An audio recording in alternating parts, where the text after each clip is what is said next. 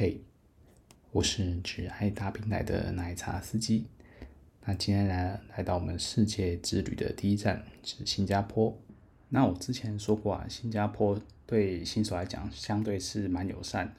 那我这边呢，在介绍各个国家之前呢，我会把我的标准列出来。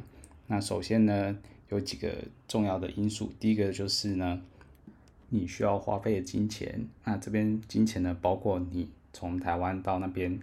所要的交通的开销，以及在当地的一些花费，那最重要的呢，就是跟喝茶的价钱有关的。再来呢，就是你找茶喝的难易程度，以及相对要花费的精力。那包括呢，从台湾呃搭飞机到当地所花费的时间，以及当地找茶喝要花花费的时间。比方说，当地的交通就不发达，很麻烦，你要花费很多时间在交通上面，这些因素。那再来呢，就是在当地要找茶喝，是不是一件困难的事情？比方说，如果它就是有个固定的红灯区，你去那边就是银货两訖，马上就可以交货了事的话，那就是最简单的。那如果你还要花一番时间去交涉去谈呢，这难度就稍微高一点。那这我们也要考虑在里面。那还有一点也很重要，就是安全的问题。那包括呢，健康问题，呃，当地是不是有合法的，常常会。定期的做身体健康检查，以及呢，你去那边是不是容易被当地人骗、被诈骗，或者是被小姐骗？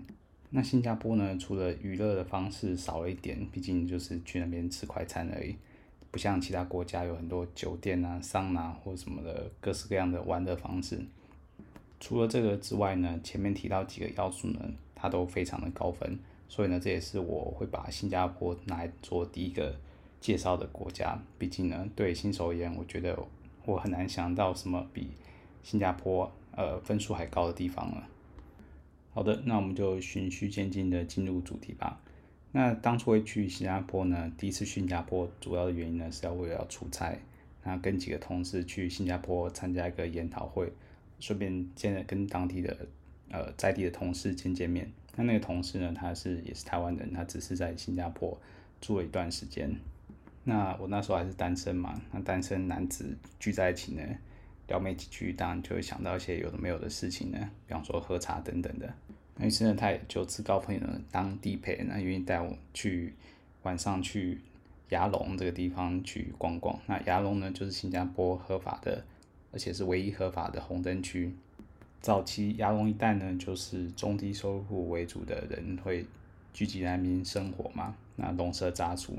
当然，这方面的需求呢也就很多，往往这些黄赌毒呢，通常都是滋生在这类的地方。那新加坡呢，作为一个严刑峻法的国家呢，当然会想办法管制。那它管制的方式呢，也不是把这些东西全部禁止起来，因为政府也知道这种东西一定是禁不完的。于是呢，新加坡就是有效的要管制这样的一些产业，比方说呃，娼妓跟赌博这些行业。毕竟需求多嘛，而且他们那边很多外来的移工，东南亚、南亚那边人，那你让这些的单身移工啊，在闲暇之余没有地方发泄或娱乐的话，那其实也蛮容易造成问题的。所以呢，他们当地政府呢就在亚龙这边设立的唯一的红灯区。那这边的妓女呢，通常的大多是从东南亚这边来的，有一些从中国来的。那以两年为限，你来这边工作呢，要申请工作证。那两年一到呢，就是要回去。那并且呢，他们也是要做定期健康检查，如果检查不合格呢，他们也不能执业。所以呢，光就这一点呢，新加坡喝茶的安全性就拿到满分。而且他们的合法呢，不是像台湾这种名义上合法，但却毫不作为的这种方式。像台湾如果没有地方愿意设红灯区的话，那表示你在台湾喝茶就是非法的。感觉呢，就是讨论个形式，为了堵那些左派人士的口，他说：“哎，我们有设，我们很开放啊，我们政府对这方面是很开放，只是没有地方愿意设红灯区啊，不是我们的问题。那倒不如一开始就不要讨论这个法条，毕竟我们的在地的风俗民情还没有办法接受这件事情，你讨论这个也都浪费时间而已。好吧，那回到正题了，那在新加坡喝茶呢，绝对是一件安全的事情，而且。”明码标价，你不会被小姐或是店家再额外敲诈一笔。那这也是我觉得很棒的地方。那由于那次出差呢，因为经费有限嘛，并不是所有的航班你想搭哪一班就可以搭哪一班。那在经费考量下呢，就选择便宜的库航。由于是廉价航空关系呢，在便宜的时候呢，真的是来回机票四五千块就能打发了，相当的划算。那台湾去新加坡呢，呃，班机也很多，所以这也是我觉得新加坡可以考虑的地方之一。因为随时都有飞机嘛，你的行程就相对好安排很多。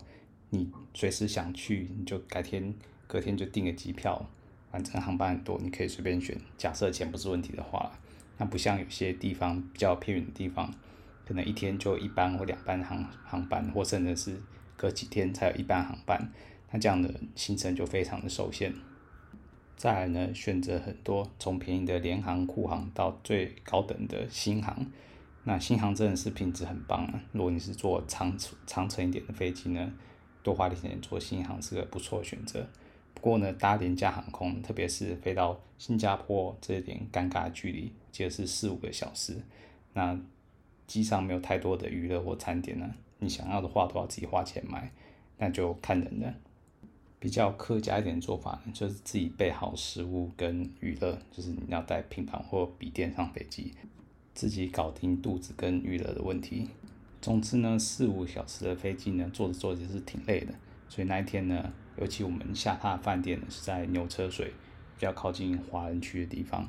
那这个地方呢，离我们的红灯区亚龙呢还有一段距离，不是那么方便。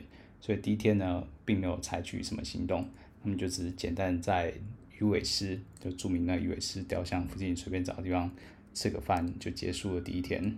那新加坡给我的第一印象就是政治繁华热闹，那又干净整洁，真是国际化的大都市，当之无愧。人潮算很多，而且都是不同国籍、不同面容的人，东南亚、南亚或者华人、白人都有。那餐厅很多，选择也很多，特别是南亚、东南亚这边的食物。不过呢，缺点就是，呃，除了你去找那种。聚集起来的小吃摊市场，有点那种感觉。那种地方可能吃的东西稍微便宜一点，但一般而言呢，东西还是蛮贵的，包括餐厅啊，或是物价都是比台湾要贵上一截的。还有一点呢，就是热。虽然我们那时候去的是冬天呐、不过你也知道的，在新加坡那个纬度的国家，其实没有什么特别冷的气候，一年四季都是蛮热的。那那时候呢，虽然在台湾是冬天，在那边呢，你还是只能穿短袖，而且呢，位于市中心高大家密集的地方，而且特别是餐厅小吃饭有很多的地方的时候呢，你站在那边就觉得哇，那个地方真是又热又闷，有点会喘不过气来的感觉，真的毫不夸张。那第二天呢，我们还特地跑去吃了著名的雅坤吐司，就是卡椰吐司跟那边的养生蛋。那我对卡椰吐司印象其实就还好，没有特别的喜欢或特别不喜欢。但是对那个养生蛋就觉得还蛮有意思，就是它会敷你一碗半熟蛋，你要吃的时候呢，就是把它打散，然后加一些胡椒跟酱油进去，然后沾吐司吃。我自己是蛮喜欢这种吃法的。那最近呢，这阵子在台北越来越多这种新加坡式的早餐也在。台北慢慢，或是其他地方也有了，所以也不见得要大老远跑去新加坡一趟才能吃到这些新加坡早餐。偶尔尝尝鲜，换换口味也是不错的。那在参加白天的研讨会之后呢，终于来到我们终点的夜晚时刻了。然后跟同事约好，就是一起要搭当地的地铁到亚龙附近的地铁站。那我看一下 Google Map，那个站应该叫阿育尼。那如果你是从新加坡机场直接搭地铁到呃，阿育尼站的话，其实也就才才半小时就到了，呃，其实也蛮方便的。那出站之后呢，走到亚龙就热闹跟吃饭喝茶的地方呢，大概就是花费十分钟左右，不算特别近，也不算远。那走到主要的干道那个亚龙路上呢，那路上其实蛮热闹的。虽然说它不像市中心都是高耸大楼，它比较多都是比较低矮的平房，但是呢。路上是人潮是蛮多的，而且如果你有稍微做功课，你就会知道那个亚龙路上呢，一边就是一边路上呢是蛮多餐厅的，但是另外一边的路上的小巷子里呢，那个比较多的呃喝茶的地方呢，都是在小巷子里面。那那个小巷子呢，主要是那边的小巷子号数呢，主要是双数号的小巷子，所以比如说是八号、十号、十二号、十六号、十八号等等的。那在进行实地探勘之前呢，当然是先填饱肚子，所以我们就先待在单号边呢，找餐厅去吃个晚餐。那雅隆路上有名的餐厅呢，比较耳熟能详是田鸡粥或是田鸡的料理。但我跟我同事是没有那个兴趣啊，还是走安全牌，所以我们就在路边找一间肉骨茶的，那就巴古德，就试试看。那在几天新加坡下来，去吃了蛮多家不同的巴古德，真的是风味各异啊。但其实也不会到非常的惊艳。倒也不是说新加坡当地的巴古德不好吃，而是呢在台湾呢就能享受到还算不错的巴古德了，好像没有必要特别一定要去吃。虽然说当地确实有些蛮有名的巴古德，吃起来是真的还不错的，但就没有那种非常惊艳的感觉吧。在快速的解决完晚餐之后呢，我们就在亚龙路上呢稍微随意的逛一下。那除了餐厅之外呢，还有一些杂货店啊，卖蔬果的等等。虽然这个路上的市容啊就不像市中心的这么整洁，但其实还算可以啦。那路上算很热闹，很多南亚或东南亚的，不知道算是义工呢，或是居民在路上逛着。那逛着逛着呢，好像他们大部分的目的地可能。跟我们都一样，就是要去呃双数号那一侧的小巷子里面去寻寻宝了。那所以呢，我们稍微逛了一下之后呢，就也顺便就到路另一侧的小巷子，双数号的小巷子里面的去看看。那进去之后呢，人潮虽然没有外面大马路这么多，但也是还不少，蛮多，就是三三两两成群的一起好兄弟们一起结伴呢去附近的店面逛逛。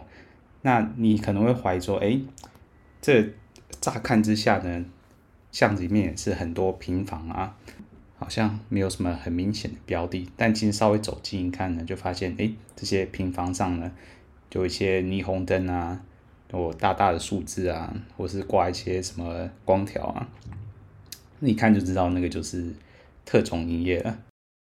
这时候就不要怕，就鼓起勇气，就是打开他们玻璃门走进去。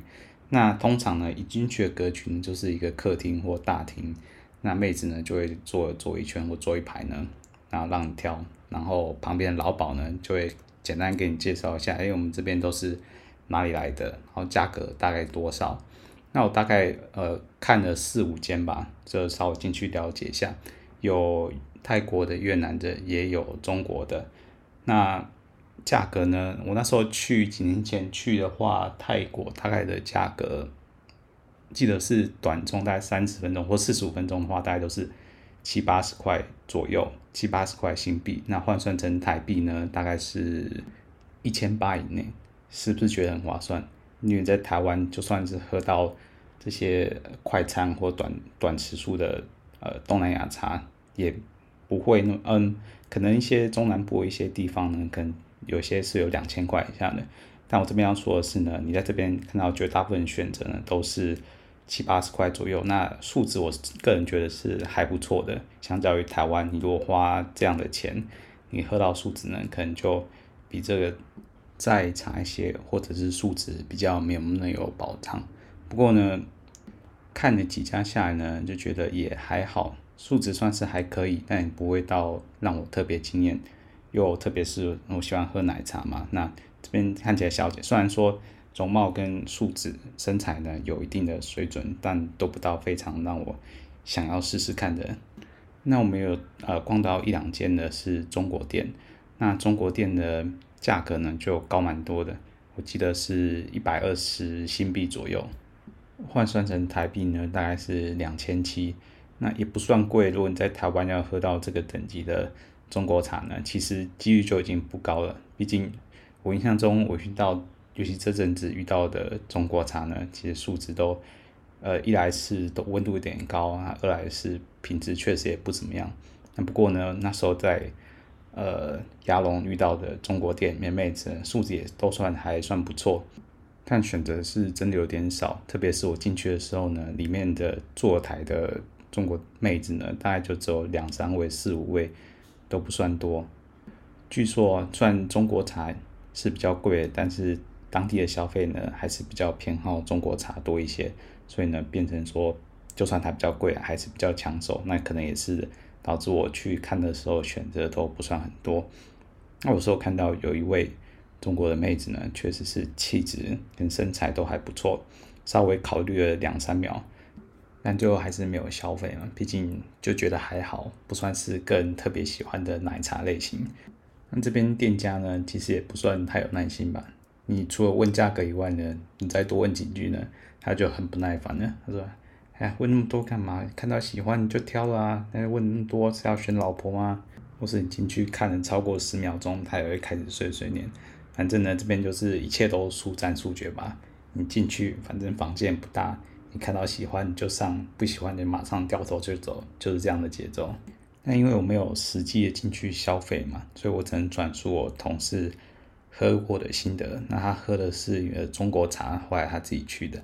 那心得就嗯还好，一切就照规矩来嘛。进去就是冲凉，清洗完呢就开始在床上吹，吹完就开始做，做完呢清洁一下，去冲个澡就出来了，一切就照规矩来。然后小姐不给亲，那我觉得这完全是看小姐吧，反正就公事公办。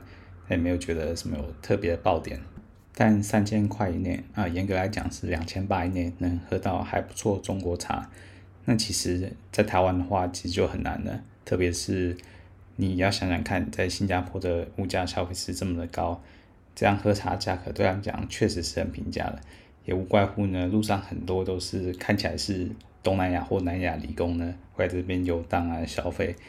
毕竟你用你的薪水来这边喝茶都觉得便宜的，那更不用说他们的薪水来这边喝茶，那简直是可以喝的不要不要了。不过呢，这边虽然游客多，那确实是比较少看到呃白人的身影呢，比较多都是东南亚、南亚，那有一些亚洲人，那白人确实真的很少，可能这边都还是以平价消费为主吧。再就是呢，这边的街道里呢，很多就是暂避的流莺，也就是不合法的。那数量其实还蛮多的。你在人行道上就会看到一整排，大概二三十位以上，不夸张，就是站了一整排，就是在等着你去那边看，然后会跟你讨价还价。那如果你对流莺没有兴趣呢，那最好是离这些人行道稍微远一点，不然你一靠近呢，他们马上就会。围过来或跳着阻拦你，问你有没有兴趣啊？要不要来一泡啊之类的。那呃，这牙龙的里面呢，也有很多呃大大小小的饭店，是正派饭店。那你可以选择住在那边，然后下来烈烈烟。那对我而言呢，我觉得还是以合法、安全为主啦。你去找那些暂避的流莺，一来呢，他们不合法。如果运气真的很差，被临检到或被警察抓，你应该不会想要挑战新加坡的法律。那再来呢，因为他们没有经过定期的健康检查嘛，所以身体上有什么疾病你也不会知道。所以说，就算这边选择很多，那确实有一些看起来还算可以的妹子啊，也许开价很便宜，但我觉得安全至上啊，最好还是不要随便轻易的尝试。那另外呢，还有一些可能有一些高级的酒店啊或 pub，那里面就会有比较专职的妹子呢来做这类，有点类似东南亚的 Gogo Bar，但他们当然是比较。更高阶的伴游或等或什么的，那等你去酒吧里面询价，但我觉得这些呢也是比较呃非正式的管道，它的风险比较高，有可能遇到诈骗什么的，所以呢一般还是也不太推荐这个方式啊。那总之呢，以上就是我自己在牙龙这一带呢一个简单的心得分享吧。那虽然我没有实际进去喝呢，也不代表说我觉得这边素质很差或怎样的。相反，我觉得这边素质还算蛮稳定的，那品质也算很稳定。比方说你在台湾可能偶尔会遇到一些很 NG 的茶，茶温太高或干嘛的，那这边呢就不会遇到这样的情况。那小姐的水准大概是在七八十分这个这个区间，那价格呢也不会浮动太多，所以呢你不会想说啊，我可以花很少很少的钱去享受到什么，或者是我要准备很多很多的钱想到什么特别高级的。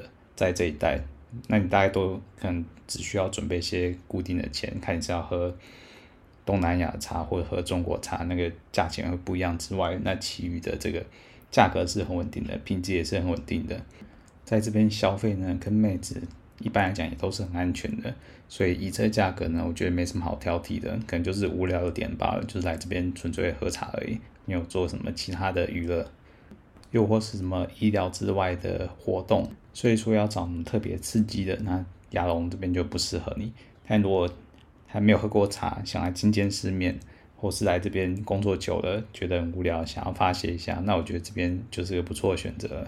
那总结一下呢，我觉得新加坡对你作为海外第一站，想要有安排喝茶行程的话呢，我觉得还算是一个不错的地方啊。毕竟第一个交通方便，你随时都有飞机飞到新加坡，然后有廉价航班，然后价格也很便宜，航班又多。